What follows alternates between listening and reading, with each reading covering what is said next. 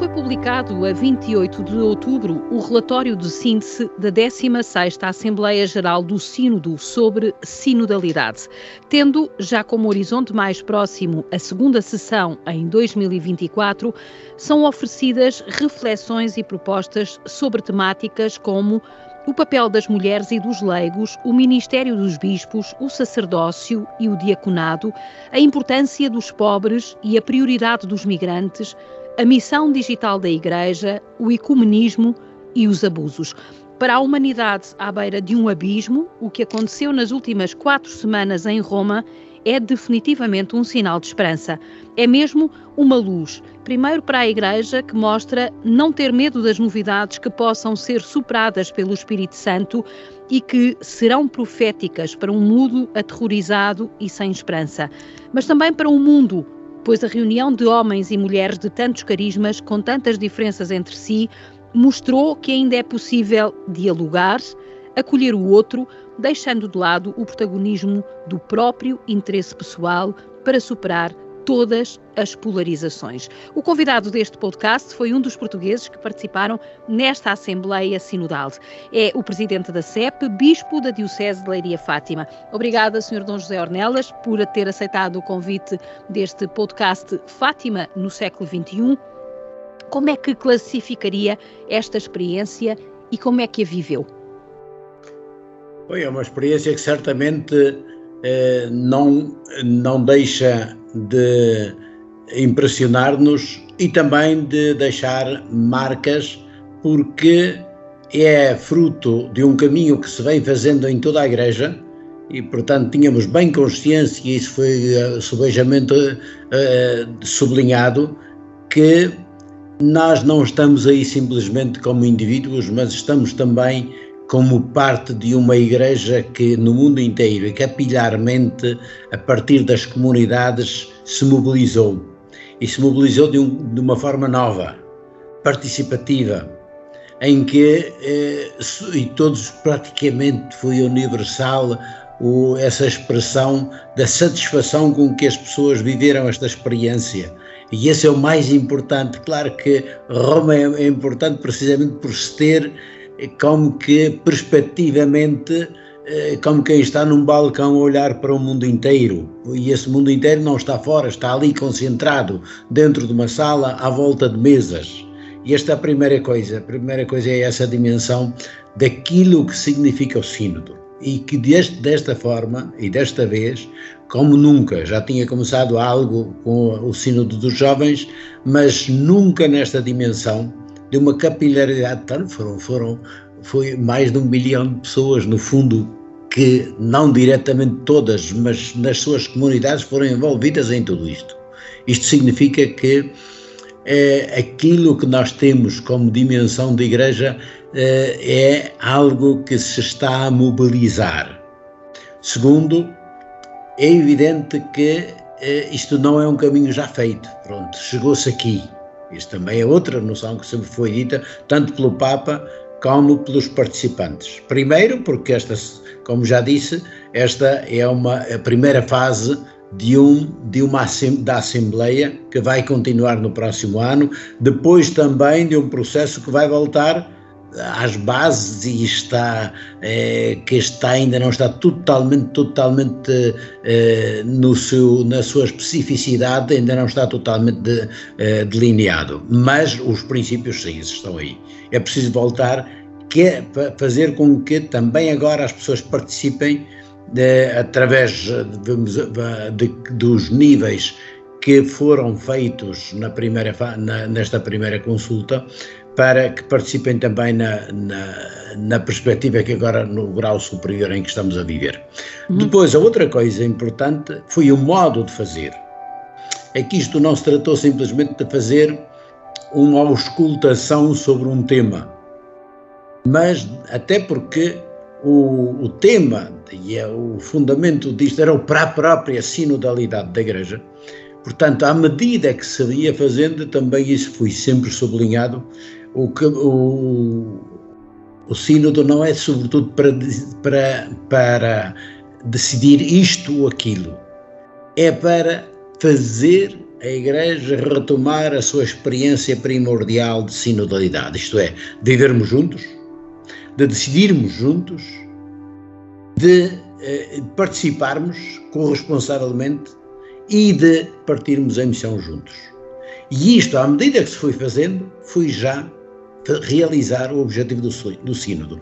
E aquilo que nós vivemos lá foi precisamente isso. Lá, aliás, a estrutura da própria sala mostra já uma dimensão diferente.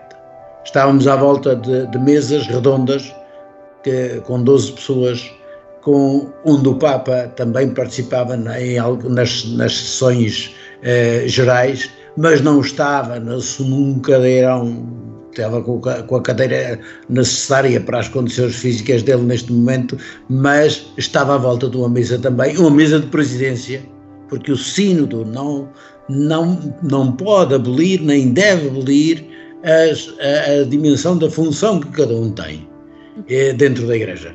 Porque isso é importante, mas, mas todos juntos, esta ideia que saía de, de olhando para as fotografias que estão aí subejamente difundidas, é, é a ideia de uma igreja que é composta de unidades, mas de unidades em diálogo. Hoje, a tecnologia permite-nos até isso, porque tínhamos todos sobre a mesa, tínhamos um, cada um tinha um tablet para participar, para poder diretamente da sua mesa intervir, mas era dentro da mesa, dentro da sua, da sua pequena comunidade, digamos assim, que participava no todo da, do, do sino. Era uma imagem bonita e inspiradora daquilo que hoje, aquilo que nós vivemos, vivemos como igreja, mas que também, onde também as novas tecnologias podem sublinhar dimensões importantes daquilo que nós somos e não serem, não serem simplesmente usadas como, como instrumentos colaterais de tudo. É cria uma outra geografia e uma outra eh, maneira de relacionar-se. Uhum. José Gernelas, eh, nessa sua intervenção eh, já daria a entrevista toda e o podcast todo, mas de qualquer forma vamos por partes. O senhor começou por dizer que o mundo estava ali representado, um, cerca de um milhão de pessoas, naturalmente que uh, uh, uh, não eram esses todos que estavam ali fisicamente, mas os representantes de um milhão de pessoas que participam nas suas comunidades e que participaram várias vezes os olhos também estavam postos. Não era só o mundo que estava a partir de Roma, não eram só este milhão que estava uh, de olhos postos, mas também o próprio mundo que está fora da igreja que está de olhos postos. Depois de um processo de escuta como este que nós temos vindo a desenvolver ao longo de dois anos, depois de uma mobilização que não sendo ainda nos níveis que todos nós gostaríamos, que era de 100% eh, eh, de todos os fiéis, de todo o povo de Deus, na verdade, eh, já é uma mobilização muito interessante e que mostra um desejo de participação das pessoas. O que eu lhe pergunto é se as conclusões que saíram deste sínodo correspondem às expectativas criadas em torno dele. Bom, primeira coisa é preciso ter em conta que isto não é, não são conclusões.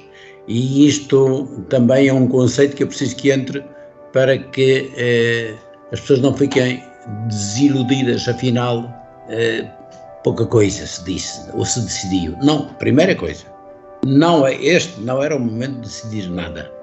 Este é um, este é um documento, é própria as, as, a síntese feita deste, desta primeira sessão uh, do, da 16 uh, eh, Assembleia do, do Sino dos Bispos não foi, uh, não era de tomar decisões e, e foi sempre dito isto é um documento de caminho. Portanto, a própria estrutura, como está, como está apresentado, dá noção disso. Fala-se sempre em cada ponto, uh, fala-se de uma eh, de convergências, fala-se de pontos que precisam de ser aprofundados e fala-se de conclusões ou sugestões. As conclusões são, são, são apresentadas como sob forma de sugestão para. Estamos claramente a caminho. E é muito importante que esta, este intervalo entre esta sessão e a do próximo ano, que, em que se ouça de novo não vai ser certamente, como eu disse, voltar a cada unidade, não há tempo para isso, nem se faria qualquer coisa de significativo. Agora, na, em cada diocese, em cada paróquia, em cada diocese, em cada conferência episcopal, há um, uma rede de comunicação e de participação já estabelecida. Portanto, essa rede vai ser posta a funcionar para que, eh, da responsabilidade das conferências episcopais, mas diz claramente envolver, por exemplo, eh, os, a reflexão teológica, bíblica teológica, envolver eh, as pessoas que que já estiveram a participar nisto para ver o que, se, que, que sentido tem agora, há, há, depois desta, deste filtro e de seleção de questões, o que é que há para sugerir? Não está nada fechado, não está, está tudo em aberto e depois acho que isso vai ser também no documento final, não vão ser simplesmente decidir isto e aquilo e aquilo. Vai ser o que é que nós somos como igreja e como é que essas coisas se enquadram dentro de um todo. Agora, é muito importante que isto não fique parado e a, a noção muito clara que nós tínhamos aí era isso. Depois, o facto de estarmos aí, eu falei de, de uma perspectiva eh, mundial, isso também significa um, aquilo que é o ser da Igreja, mas também a consciência, e que isso saiu claramente na, onde estávamos, porque estávamos nas mesas, estávamos gente, eh, de, de, apesar de falarmos, eu estava no, estive sempre em grupos de língua italiana, mas que eh, composto por gente de todo o mundo. E depois, em cada semana, mudávamos de, de, o panorama, porque éramos, os grupos eram refeitos, permitindo experiências e pontos de vista diferenciados dentro da Igreja. E isto dá a entender o quê? Porque é muito importante esta fase do sínodo.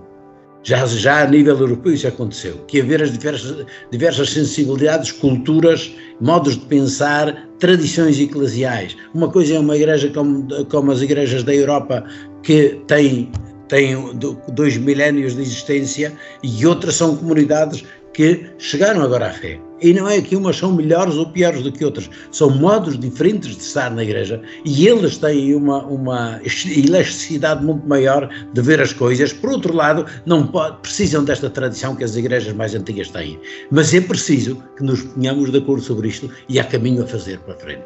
Sentiu que há divergências, eh, mas estas divergências são espaços de construção, ou seja, as prioridades de uma igreja na América Latina ou na Ásia serão necessariamente diferentes uh, de, de uma das prioridades e das preocupações que a igreja do continente europeu tem. E sentiu que essas divergências são Absolutamente. Evidentes. Do ponto de vista cultural, a todos os níveis. Uh, do ponto de vista económico, quando se fala dos pobres, é uma coisa falar no, da nossa crise aqui, que, que se vive um pouco por toda a Europa e o mundo ocidental, mas falar de, de crises hoje em ambientes de guerra, em ambientes de, de, degradação muito, muito pior do que a nossa, que se encontram em continentes inteiros. Eh, e falar em termos culturais, de, de conceitos, eh, como de liberdade, como de indivíduo, como de liberdade pessoal, etc., estamos num, em mundos completamente diferentes. Uma outra coisa, que é uh, o acesso à realidade digital. Hoje, porque tudo passa por aí, mas temos uma grande parte da humanidade que está excluída, seja para a educação, seja para, para os contatos pessoais e, e, relacionais. E, portanto, nós estamos a falar de realidades muito dispares umas das outras. E era muito interessante ouvir todos os, os, os, testemunhos e a forma de ler estas coisas, por exemplo, de, gente, de, de, igrejas perseguidas, como no Iraque, no Paquistão e em, todo, em tantos outros lugares, para da China e de outros, de outros, uh, outros países assim, onde ser cristão hoje, e isso vem bem expresso no documento, não é simplesmente uma questão, questão como a nossa de, de encontrar-se perante uma indiferença do mundo e da realidade, de uma realidade secularizada, mas é, é, é mesmo de, de, perseguição e de, de testemunho que vai até o martírio. Portanto, tudo isto significa que as, também as soluções eh, têm de ser procuradas dentro de tudo isto. E uma outra preocupação é esta: é que nós, nesta pluralidade de culturas, temos de encontrar caminhos novos, mas caminhos que não precisam de ser iguaizinhos para todos. Uma realidade bem presente, por exemplo, nesta questão da sinodalidade, foram as igrejas orientais.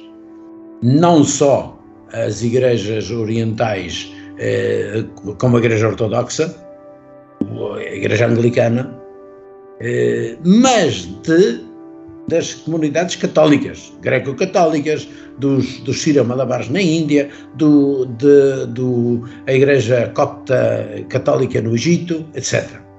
E estes têm, estes têm, uma têm tradições diferentes entre eles e diferentes, com diferenças em, em, relação à Igreja Ocidental Latina, que foi aquela que mais se expandiu. Uh, mas, por exemplo, em questões uh, para, para, falar claramente, em questões, por exemplo, que nós falamos da possibilidade de, de, de padres eh, casados na, na Igreja. A Igreja, a igreja eh, greco-católica tem isso com toda a naturalidade desde sempre. Isto é, nunca, nunca teve uma lei eh, de um disciplinar de unir o sacerdócio com o celibato. E isto para eles é uma coisa importante. E eles dizem: venham ver, para verem não simplesmente aquilo que é um projeto, ajudem, nós podemos, a nossa troca de experiências é muito importante, porque para saber não só aquilo que, que é uma vantagem, mas também o que isso tem de, de dificuldade que isso significa. A dificuldade que, porém, não é nada para, para dizer, ah, isso então, para entrar. Não, eles resolveram essas dificuldades o papel das mulheres, por exemplo, na América Latina. O papel das mulheres é muito diferente. Na Igreja da América Latina. Mesmo o conceito de sinodalidade, o que tem aí é algo que semelhante. A sinodalidade é, é para a liderança, para as decisões dentro da Igreja. Aquilo que nós falamos aqui, na, na, que estamos a falar de sinodalidade, neste, neste sínodo, é, é algo diferente, que é a participação de todos os fiéis pelo batismo dentro, isto é, dentro da, da vida, da responsabilidade e da missão da Igreja. Isto é o nosso conceito básico de, de, de, sinodalidade. Não é simplesmente em termos da tomada de decisão, que é praticamente isso que acontece. É aquilo que nós algo semelhante a que nós temos nas nossas conferências episcopais, que é mais é colegialidade e isto não é a mesma coisa. É tomar decisões em comum daqueles que já são líderes o que nós queremos, como sinodalidade, neste conceito, é que todos, a nível da tomada de decisão, nós vamos integrando a participação de todos os batizados às vezes, e, e antes de, de, encerrarmos este, este capítulo mais do sínodo em geral e entrarmos mais naquilo que diz respeito às dioceses e a Fátima em concreto, aos santuários, eu queria lhe fazer esta pergunta, que é ao mesmo tempo um desafio de reflexão. No, na verdade, uh, o Papa Francisco, nas suas diferentes uh, intervenções públicas, dá-nos a sensação de que tem um desejo de, das coisas avançarem um pouco mais uh, depressa. O ritmo dele parece que não é igual ao ritmo das bases neste momento uh, e daquelas que estiveram representadas no Sínodo. E ele vai dando pistas e vai dando uh, indicações da vontade que tem desta mudança. O senhor que esteve um mês com as pessoas representantes das várias igrejas, sentiu que há vontade de mudar, não são os dogmas, não estamos a falar de alterações de dogmas da Igreja, mas de uma certa antropologia teológica que nos eh, permite dar passos concretos nesses processos de corresponsabilidade, como são a participação das mulheres, o acesso eventual das mulheres uh, uh, uh, ao sacramento da ordem ou a outro ministério que lhes permita estar mais próximo do diaconado, a questão da, um, do fim da regra do celibato, que são, no fundo, aqueles temas mais fraturantes, a integração das pessoas diferentes. Olha, e o que eu, o que eu posso dizer, e isso parece-me que é uma coisa importante ter-se em conta, é que quando se fala de, de, de, de uma perspectiva sinodal verdadeira, inclui tudo isso. E não pode deixar de incluir, por exemplo, a questão deixemos, já, já volto, não é para, para deixá-lo de lado, não é a questão da, da, ordenação ou não do Ministério ordenado, mas a questão da responsabilidade e da autoridade dentro da Igreja. Portanto, isso é algo que a Igreja não vai ficar igual. Já não está igual ao que era há pouco, mesmo há poucos anos, nunca se tinha visto alguém, uma mulher presidir um dicastério de, em Roma, era totalmente inconcebível, não, não havia. E isso na igreja toda, porque também nas outras tradições, agora as, as tradições da, das igrejas reformadas é diferente, e é no Ocidente, porque isso também levou a cismas dentro, de, dentro dessas igrejas, precisamente por essa questão. O que é que, o que, é que nós temos de, de entender, a meu ver, faço uma, uma questão metodológica de como é que decorreu o processo de discernimento e de tomadas de, de posições dentro do sínodo. Dentro do sínodo, as pessoas eram, eh, eram confrontadas com questões eh, e eh, nessas, nesse confronto começava-se por cada um ter três minutos para falar à volta de uma mesa. Três minutos cada um. E todos escutavam. Ao fim de, de cada três, quatro intervenções, fazia-se um, uns três minutos de silêncio. Para que a gente tivesse. Ninguém responde imediatamente. Mas estamos num processo de decisão, é importante ouvir-nos, mas escutar também a lógica interna que cada um tem, a experiência que já tem, confrontá-la com aquilo que houve e confrontá-la com a fé que tem. E, portanto, aquilo é o que chamam a conversa no espírito, que significa isto, em vez de eu responder emocionalmente, eh, fazer as contas comigo próprio e com aquilo que eu sou e creio, para, para, para ver como é que integro isto. Depois de todos serem ouvidos assim, tem um segundo, um segundo round. E o segundo round é de dizer: bom, vamos ouvir eh, aquilo que eu ouvi, cada um diga daquilo que eu ouvi à volta da mesa, o que é que que entra na construção da nossa questão. Quais são os pontos que são iluminantes? Não só daquilo que eu disse, mas daquilo que disseram os outros. Isto não, é para não pôr simplesmente posições em confronto, mas para dizer vamos avançar juntos, a partir da posição que cada um tem, avançar juntos para algo que não existe ainda, não é simplesmente uma coisa destas, como eu, como eu a formulei. É algo que vai sendo formulando em conjunto, dando passos em frente. E finalmente, vamos chegar a um texto. Então vamos concentrar-nos disto tudo, o que é que é importante. E depois isto vai ser confrontado com as outras mesas. São 30 e tal mesas que estavam aí. Agora, isto, isto é o processo que significa o seguinte: mesmo em qualquer desses casos, eu não sei ainda onde, onde e quando é que vamos lá chegar. Mas o que interessa é que vamos fazer passos juntos. E passos juntos não significa que todos vão chegar à mesma decisão ao mesmo tempo. Pode ser que uma igreja, como acontece, por exemplo, no caso do, no caso do celibato, que uma igreja possa ter, isto e outra que hoje não é tão importante local, localmente, na sua realidade, uma solução, esta solução. Ou às vezes também pode não ser possível e aconselhável dentro culturalmente, mas isto vai fazer avançar o processo. O que interessa é que nós entendermos um, um caminho de tomar decisões que tomamos em conjunto Portanto, quando eu me sento ao lado do, do, de, um, de um, um, padre, um bispo, uma, um leigo do, da Igreja, da igreja Greco-Católica, por exemplo, na Ucrânia ou no, no, no, Oriente, e eles agora estão a chegar no meio de nós, eu não tenho de impor a ele nem ele impor a mim. Somos temos soluções diferentes para as coisas dentro de uma tradição milenar e, portanto, não temos de abolir isso. Temos é de encontrar caminhos hoje de, para, de respostas fundamentadas, de avançarmos juntos como igreja em coisas que não são, algumas destas não são assim tão, tão importantes como isso. Foram tornadas uh, disciplinarmente e uh, foram, foram tomadas decisões numa altura que foi, no qual foi fundamental, senão hoje estaríamos todos desagregados, mas este próprio facto a maneira de celebrar a Eucaristia, por exemplo, que é totalmente diferente. Nós temos uma celebração, todo o sino teve uma celebração, eh, uma celebração da Eucaristia em rito, em rito oriental. Isto significa, quer dizer, aqui na Europa não funcionaria, eh, o pessoal já tinha passado para outro canal, mas uh, isto significa que nós precisamos de, em situações diferentes, para culturas diferentes, para modos diferentes, temos modos diferentes de agir.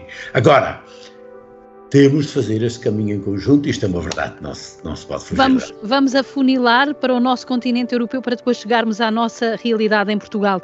Uh, uh, uh, neste entretanto, a Igreja não corre o risco de perder relevância com a não. falta de decisões claras ou pelo menos de sinais claros. Não, não, os sinais claros já estão a existir. Veja, se nós dissermos, por exemplo, começarmos por dizer, isso é uma das coisas que disse, há coisas que vão ser mandatórias, vão ser obrigatórias. Por exemplo, dizer que cada bispo tem de ter um conselho à sua volta. Que ele não toma decisões sozinho, mas também não se tomam decisões sem ele porque ele é garante dessa unidade. E se disser isto em cada paróquia, e se disser isto em cada comunidade, em cada movimento, nós estamos a mudar a igreja. E estamos a mudar, porque o problema é este. Não é uma unidade, não é uma decisão destas, simplesmente a questão o, do diaconado das, das mulheres ou da coisa que vai resolver o problema da igreja. Mas é importante que seja resolvido. Agora tem de ser resolvido dentro desta, desta, desta lógica. Não é, vamos, isto, outra coisa que o Papa diz, isto não é simplesmente uma questão de, de um Parlamento, não é saber quem é que tem mais votos e quantos votos decide. Embora isso não seja indiferente. E é por isso que neste, nesta síntese, uh, e já, tem, já está publicado, com que é que cada, cada, cada item de, deste documento foi aprovado com que, com que votos. Portanto, esta fase dos votos é muito importante. Agora, a decisão não é simplesmente de uma força de, de uma maioria de votos. É uma decisão que depois tem de, tem de ser integrada e este serve para a decisão que se vai tomando a seguir para ver como é, porque, porque a voz do povo de Deus, e o povo de Deus não são só os bispos e o Papa, são os bispos, o Papa e todos os outros, todos aqueles que são batizados, esta, esta, esta noção é muito importante para que se integre, diz, também o saber, qual é a sensibilidade de, daqueles que constituem a Igreja, isto é muito importante e faz parte do discernimento de escuta da voz de Deus, porque Deus fala é através, de, através destas pessoas também.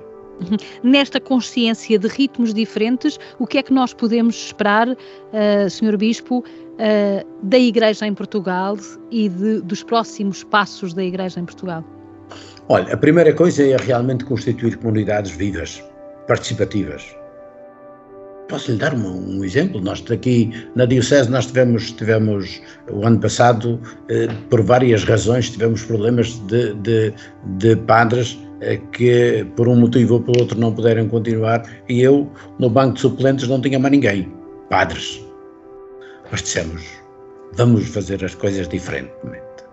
E então, vamos, estas paróquias, que eram assim, constituíram grupos de leigos para, não é para dirigir a comunidade sem padre, mas um padre que vem dar uma ajuda, mas eles tomam, assumiram uma responsabilidade maior. E foram capazes de levar e até, e, e hoje estão numa posição muito melhor para resolver os problemas, porque não vamos ter, nem é necessário, nem é bom que seja o padre a fazer, a ocupar-se de tantas coisas. Portanto, este processo não é um processo que se cria por decreto. Isto é um processo, tem de passar por isso. Houve, houve diálogos do bispo, do vigário-geral, dos, dos párocos à volta. Reuniram-se energias e, de facto, conseguiu-se conseguiu uma situação muito melhor hoje. E foi a falta até das coisas, onde parecia que, que, as coisas iam cair, foi aí que elas se levantaram. Nós temos de encontrar caminhos novos. O Espírito de Deus está entre nós, que é por qual a gente tantas vezes não, vai, não quer fazer contas. Mas é esse tal, esse tal momento de escuta. E o sínodo começa sempre com uma oração. Começou com um retiro de três dias que abriu perspectivas e nos fez entrar dentro daquilo que deve ser o caminho que nós temos. É esse, essa participação de todos, olha, de onde menos se esperava tantas vezes, de gente até que não estava assim tão, tão, tão ligada, mas que de repente despertou e disse, oh bem, se é preciso fazer alguma coisa, nós estamos aí. Sr. Bispo, este... é, é, possível, desculpe interrompê-lo só para, para lhe colocar esta questão concreta, é possível que na Igreja Portuguesa, por exemplo, possa, ou que a Igreja Portuguesa, melhor dizendo, possa, por exemplo, abrir caminho na participação de leigos em conselhos episcopais, na administração ah, não, dos bens. Na administração dos bens, uh, dos bens da Igreja por leigos, em colegialidade, naturalmente, com os sacerdotes, contornando aquilo que diz o direito canónico, como a Alemanha, por exemplo, já fez, em algumas comunidades. É possível vermos estes sinais vivos uh, na Igreja em Portugal? Sim, mas olha, vamos lá ver. Uma das coisas que nós já demos alguns passos interessantes é, por exemplo, na questão da administração, administração uh, dos bens da Igreja, etc. Isso, isto está generalizado, não quer dizer que já esteja 100%, mas quase todas as comunidades paroquiais, isso é obrigatório uh, a nível de, do direito, terem um conselho. Até porque quando um conselho económico e esse Conselho Económico não é uma coisa de, não é uma coisa de dizer isso vai, baixa votos e ver. Eh, não, quer-se mais, quer-se que estes conselhos tenham uma autoridade maior. Não ser simplesmente ouvir o conselho, vocês, vocês falem que eu depois sou que tomo a decisão. Não é isso. Agora, o que se quer é o seguinte, que dizer não se toma, porque é que o pároco na paróquia, o bispo na diocese, não se toma uma decisão porque eu, porque o bispo representa não só aquela comunidade, mas representa toda a comunidade da igreja. Agora, o bispo para ir contra uma, contra uma decisão do seu conselho, eu tenho o meu conselho e tenho muita e tem gente que percebe da economia muito melhor do que eu, isso não é preciso, não, não, isso é uma realidade. E portanto, não tem de ser eu a analisar e a ver. E depois, nunca precisei dizer, vocês disseram, mas eu digo. Nunca precisei dizer isso vamos chegar. Tantas vezes eu entrei com uma ideia e saí com outra porque me convenceram que a outra ideia era melhor. A gente tem de procurar. O, o objetivo é, não é quem, quem é que vence, mas o problema é que é como é que resolvemos o problema que nós temos, as questões que nós temos. E então, quando for assim, quando houver esta, esta atitude, nós vamos encontrar caminhos. Quando tivermos a saber quem é que manda mais, perdemos, perdemos todos. E o povo a quem a gente devia servir não serviu. Portanto, aqui a ideia, isso já, isso já existe a nível da ecónomos diocesanos leigos, já existia, continua a existir, existe neste momento e, e é, é muito importante que isso aconteça. Mas isso é a mesma coisa nas congregações religiosas, é, onde, onde a gente, isso aí, nas congregações religiosas, sempre onde se toma decisões há um conselho e um conselho com uma dupla, com uma dupla, uma dupla chave, chamo-lhe a regra da dupla chave, que é eu, não, eu, o meu conselho pode dizer, olha, por exemplo, esta, esta casa, este terreno não nos serve, vamos vender. E se eu tenho uma razão, que às vezes nem posso totalmente dizer porque meto, meto outras pessoas, etc. E, mas se eu tenho uma razão, eu não sou obrigado a vender. O contrário também é verdade. Diz, vamos vender. E o Conselho diz não e eu não posso vender. O exercício da sinodalidade já é uma realidade em Fátima no, no, no, no, próprio santuário, com a participação dos leigos nos órgãos de decisão do santuário e também com esta corresponsabilidade. Qual é uh, uh, o papel de Fátima uh, nesta, neste, neste processo todo? O senhor tem a superintendência, digamos assim, do, um, do santuário de Fátima qual é o, o papel de Fátima uh, neste, neste processo sinodal? Uh, eu diria até dois tempos, não só na forma e na estrutura da atuação, mas também na própria uh, mensagem de Fátima da escuta e da oração. Olha, eu começo pelo, já para não perder o fio daquilo que levávamos sobre a, a questão da administração. O, o Santuário de Fátima é um bom exemplo disto. É um exemplo de como eu já como Presidente da Conferência Episcopal, antes de ser Bispelaria Fátima, era agora assumo aí duas funções, que é a do Bispelaria Fátima que tem, que tem a responsabilidade direta pastoral do, do, do santuário e é do, do Presidente da Conferência Episcopal, porque isto é um santuário nacional e é evidentemente precisa sua, dessa dimensão internacional, de, eh, nacional, para depois ser a dimensão internacional que tem. Agora, realmente eh, eu estou constantemente em contato com o reitor do, do santuário, porque é ele que presida uma parte importante desta diocese que é o santuário, mas ele também não é simplesmente e nós dois decidimos as coisas, não. porque ele tem um conselho pastoral, porque ele tem um conselho económico, porque ele tem um conselho de programação e o, a, a, as dimensões de, e as responsabilidades que tem o santuário são enormes e isto, para funcionar bem, tem de ter pessoas competentes. E é isso. E o, o, o reitor não pode ser competente em tudo. Você está na informação, tem outros, outros que estão na, na, na, gestão e contabilidade, mas só a organização do santuário de uma peregrinação exige tanta gente e tantos dons e tantas competências que tem de ser assim. E, e se a gente se fechar a dizer, no fundo sou eu, não, mas não vai dar certo, porque então isto desagrega-se tudo. Por outro lado, se não for também coordenado, a sinfonia, a orquestra não funciona. Esta ideia da orquestra o Papa utilizou logo no início, no, na, na missa do cantar em coro. Coro não significa que as vozes são todas iguais. Eu sou aquela voz que desafina, mas uh, por natureza. Mas até cantando em coro, até sou capaz de me integrar numa voz comum. É isso que é preciso entender. E que mesmo os desafinados encontram afinação dentro. E depois há, há polifonias onde parece aparentemente um, um, desconforto de uma voz, de um tom diferente, mas que é aquilo que dá beleza à, à, evolução do canto.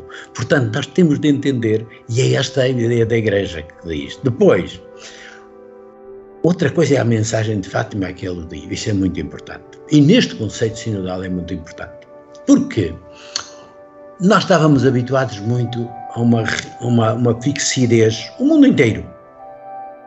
Eu pertenço a um país, eu pertenço a uma cidade, eu pertenço a um conselho, eu pertenço a um bairro. Hoje, em qualquer parte, e não é só nos ambientes urbanos, mas à volta deles particularmente, uma, é, uma é a paróquia onde eu estou, outra é o lugar onde vou deixar os filhos para, para, para a catequese, se calhar, porque os avós estão lá. Outra é, a, é, é outro lugar onde vou à escola, outro, é, outra, outra, outro lugar é onde vou às compras, outro lugar onde vou ao divertimento, onde os meus filhos vão, vão ao, ao basquetebol e à música, etc. Portanto, nós hoje temos uma diversificação de mobilidade muito importante. Os santuários jogam aqui um papel importante. Os santuários são lugares de, de, Eu estou aprendendo a raciocinar à luz do santuário. Estava habituado mais simplesmente à paróquia, que aqui à paróquia e à diocese, e continuo a ter. Mas imaginar uma missão de santuário é muito interessante. Para mim, vai ficar sempre gravada um, a imagem que o Papa deu da Capelinha das Aparições. Diz: Olha, isto é o que eu penso da igreja. Uma igreja sem, sem muros, sem paredes tem colunas para dar abrigo, para sustentar, tem um teto para acolher, mas não tem muros, porque todos, está aberta para todos, para todos chegarem, e é aberta para sair, porque deve chegar a todo mundo. O santuário, isto é bem a imagem da igreja, a imagem do santuário. Uma igreja em caminho, ao santuário não se vai para ficar lá.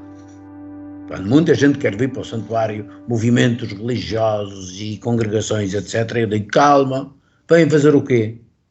Não se iludam.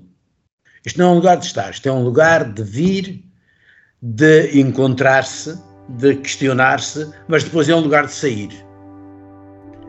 o pensar a missão do santuário é diferente de pensar uma, uma diocese e uma paróquia, onde eu tenho de organizar eh, os serviços locais para gente que vai vir todos os dias, que vai, que vai estar e participar, mesmo tomada, tomada de decisão num santuário, tem de ser diferente. É claro que não deixa de ter essa participação corresponsável dentro de todos aqueles que gerem o santuário, mas é outra coisa, a missão é outra e é bonita. Nesta lógica, é um... Sr. Bispo, uh, uh, deixe-me só fazer aqui uma precisão, nesta lógica da sinodalidade e deste caminho conjunto, veria com bons olhos o desenvolvimento de uma pastoral dos santuários, independentemente da sua condição nacional ou diocesana? É, não é independentemente, porque na sinodalidade tudo faz parte do todo nós temos é um mundo que hoje, hoje mais do que nunca, é um mundo móvel, em movimento constante, para tudo.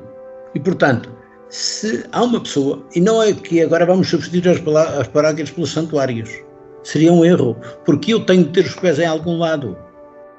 A realidade seria outro capítulo importante de entrar aqui, que é, que é, a realidade digital e o santuário e este podcast e, esta, e, a, e a função eh, do santuário hoje em todo o mundo chega.